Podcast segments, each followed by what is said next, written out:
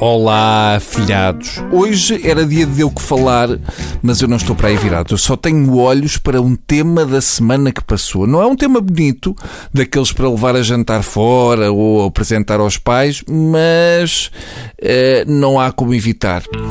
Para mim, o tema da semana foi tapem os ouvidos aos miúdos enquanto conduzem com os joelhos, como fazia o Toy, na saudosa casa do Toy, que Deus tenha um condomínio bonito e com uma fonte de cães de louça. Já está? Aquele de Sardas ainda está a ouvir. Ah, é um anão de Marquês. Tá, então está tudo bem. Vamos a isto que hoje é para gente de barba rija. A notícia foi... Gangue viola contabilista na prisão VIP da Carregueira durante três dias por engano.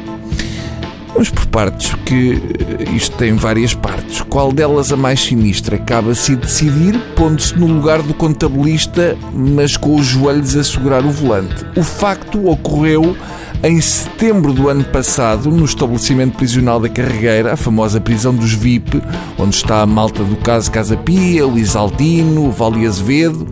E a primeira pergunta que me ocorre é: por que raio foram violar um contabilista? Seria um gangue de técnicos oficiais de conta? Hum? Do género, ah, vamos dar-te uma lição, porque não há maior escumalha que homens de 40 anos capazes de ir mexer no livro de balanço quando não está ninguém a ver. Aldra, basta um balancete, agora vais ver. Não faz sentido.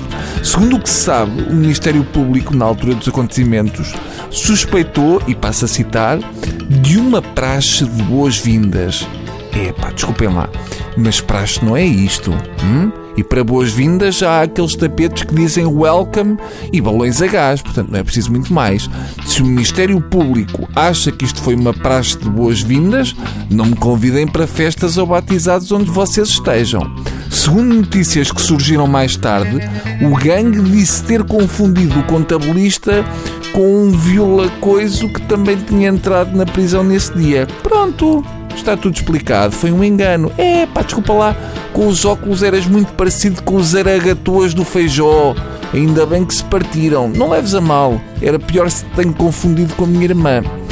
Antes de mais, isto é inadmissível. Deviam rolar cabeças. Uma pessoa não pode correr o risco de entrar numa prisão como contabilista e sair de lá com vontade de abrir uma loja de ervas aromáticas no bairro Alto.